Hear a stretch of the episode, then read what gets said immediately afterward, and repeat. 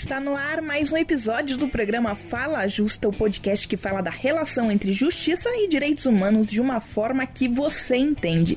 E neste programa a gente vai falar sobre a atuação do Supremo Tribunal Federal, o STF, neste contexto de pandemia. Lembrando que você é sempre o nosso convidado, a nossa convidada a acompanhar o nosso programa. E sem mais delongas, vamos chamar a vinheta.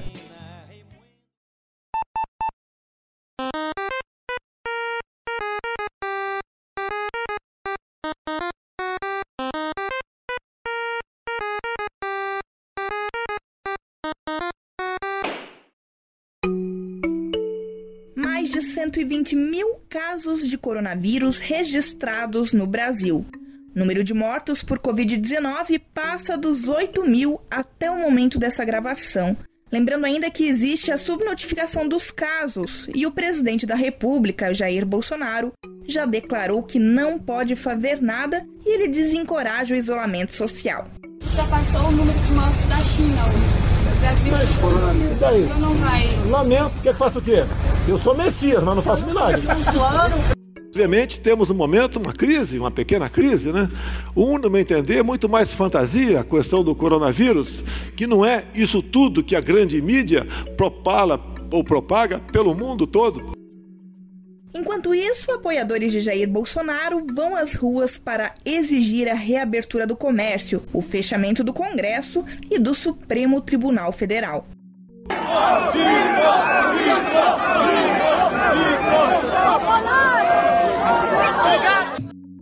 Está nas mãos da justiça tomar medidas para barrar o avanço da pandemia no país? O Centro de Estudos da Constituição, que reúne três núcleos de pesquisa da Universidade Federal do Paraná, organizou um debate virtual para discutir as respostas do Supremo Tribunal Federal frente à crise de Covid-19. No Fala Justa de hoje, a gente vai trazer algumas das reflexões que apareceram nesse debate.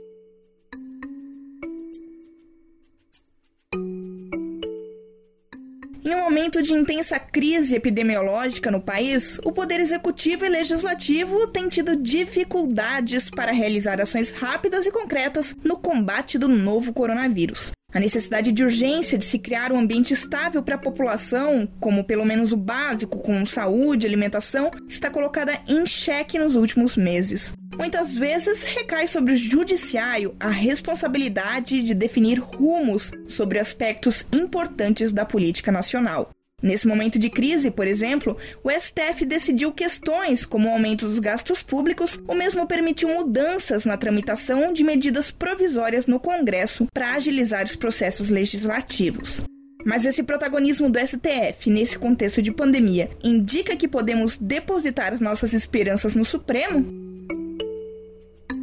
O professor de Direito Miguel Godoy, da Universidade Federal do Paraná, alerta que é preciso ter cuidado. Ele indica que, apesar do novo cenário, o STF mantém a sua forma de atuação controversa e com postura pouco democrática. No fim de março, por exemplo, o ministro do STF, Alexandre de Moraes, autorizou regras fiscais mais flexíveis ao governo neste momento de pandemia. Com a decisão, o governo poderá destinar mais recursos ao combate à crise ao coronavírus, sem a necessidade de justificar a origem da receita. Os riscos, segundo o professor, estão na forma como a decisão é tomada. Parece que ninguém é, se oporia ao mérito dessa decisão, mas ela é super controversa em forma e naquilo que informa. Primeiro, porque é uma adesão cautelar monocrática em ADI, algo que não encontra amparo na Constituição. É, lembrando que a Constituição não concedeu, em momento nenhum do seu texto, qualquer poder individual aos ministros. Não encontra amparo na Lei 9868, a lei de regência da ADI, nem no, no, no Código de Processo Civil, nem no regimento interno do Supremo Tribunal Federal.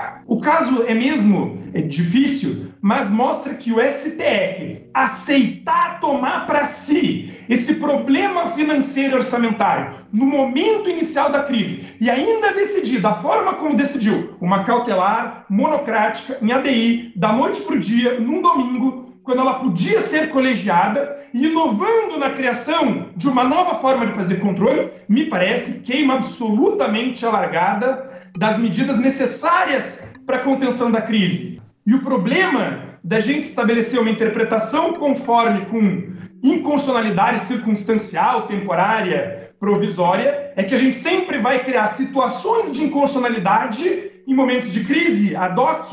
Isso mostra como o Supremo não muda, apesar da pandemia, a sua postura, as formas de atuação e continua atuando contra a Constituição, contra o processo da DI, contra o CPC e o seu próprio regimento interno.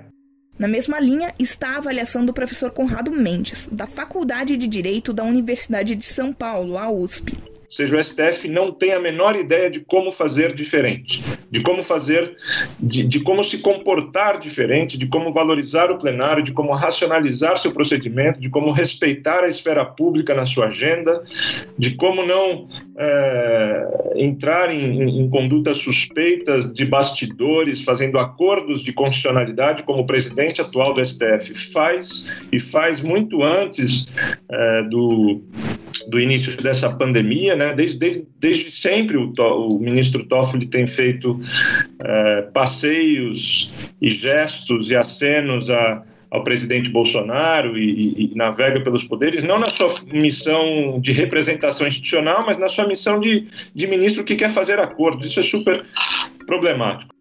O professor Conrado também destaca que, nesse momento de pandemia, estarão na pauta do STF medidas de enfrentamento das três crises que o país enfrenta: a crise sanitária, a crise política e a crise econômica. Ao mesmo tempo, o Supremo também tem que enfrentar diferentes desafios, inclusive de autoridade, este desafio que já estava latente desde antes da pandemia.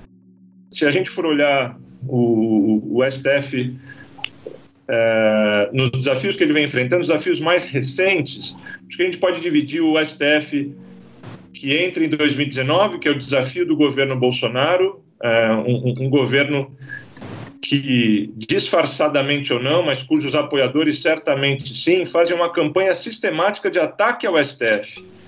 E a impensável e quase inédita causa na democracia de fechar o STF tem sido gritada nas ruas. Né? Então, acho que esse é o contexto não é de 2020, pandemia, esse é o contexto que já faz mais de um ano, esse é o contexto desde que o governo Bolsonaro começou.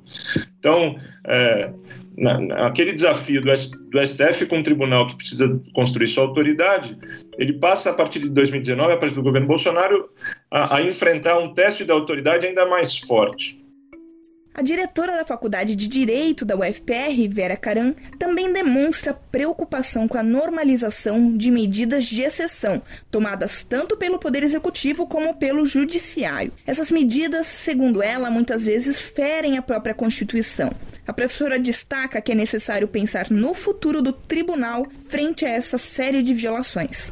O Poder Executivo, nesses últimos meses, tem governado né, por meio de decretos e medidas provisórias, tem, em alguns casos, exorbitado seu poder normativo. Ou seja, não há constrangimento, e não é de agora, da pandemia, em burlar a Constituição, seja na forma, seja no, no conteúdo. É, há outras iniciativas do, do Executivo bastante frágeis é, bastante questionáveis. Ou seja, é, o estado de exceção ele era um dispositivo provisório para situações de perigo e ele tem se tornado um instrumento normal de governo e não é só por conta da pandemia. Aqui se acentuou mais, se agravou mais. Né?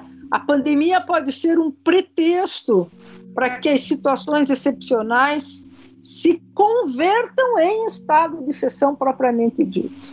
Esse é o risco que a gente, ao meu ver, corre.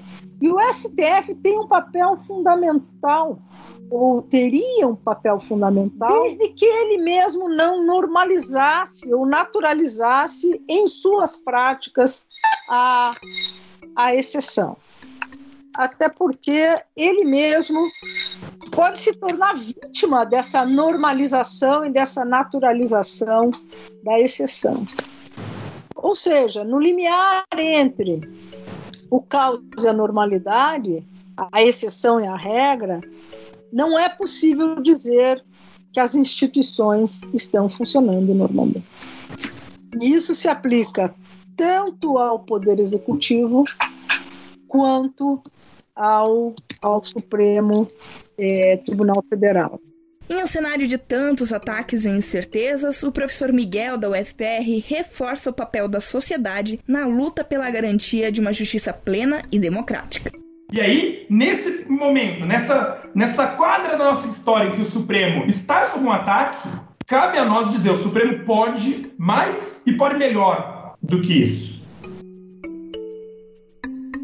E a gente chega ao fim de mais um programa Fala Justa. Esse programa foi fruto de um debate em uma live realizada pelo Centro de Estudos da Constituição da UFPR.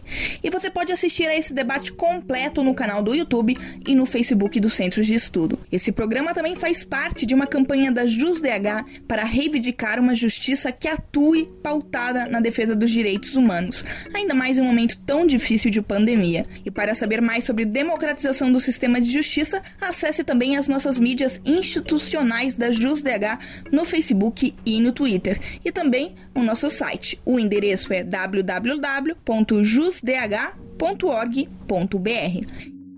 Este episódio contém áudios do portal UOL e Poder 360. Roteiro e locução, Franciele Petri. Edição, José Odeveza. Muito obrigado pela sua companhia e até o próximo programa dessas sementes mal plantadas que já nascem com cara de abortadas. Para as pessoas já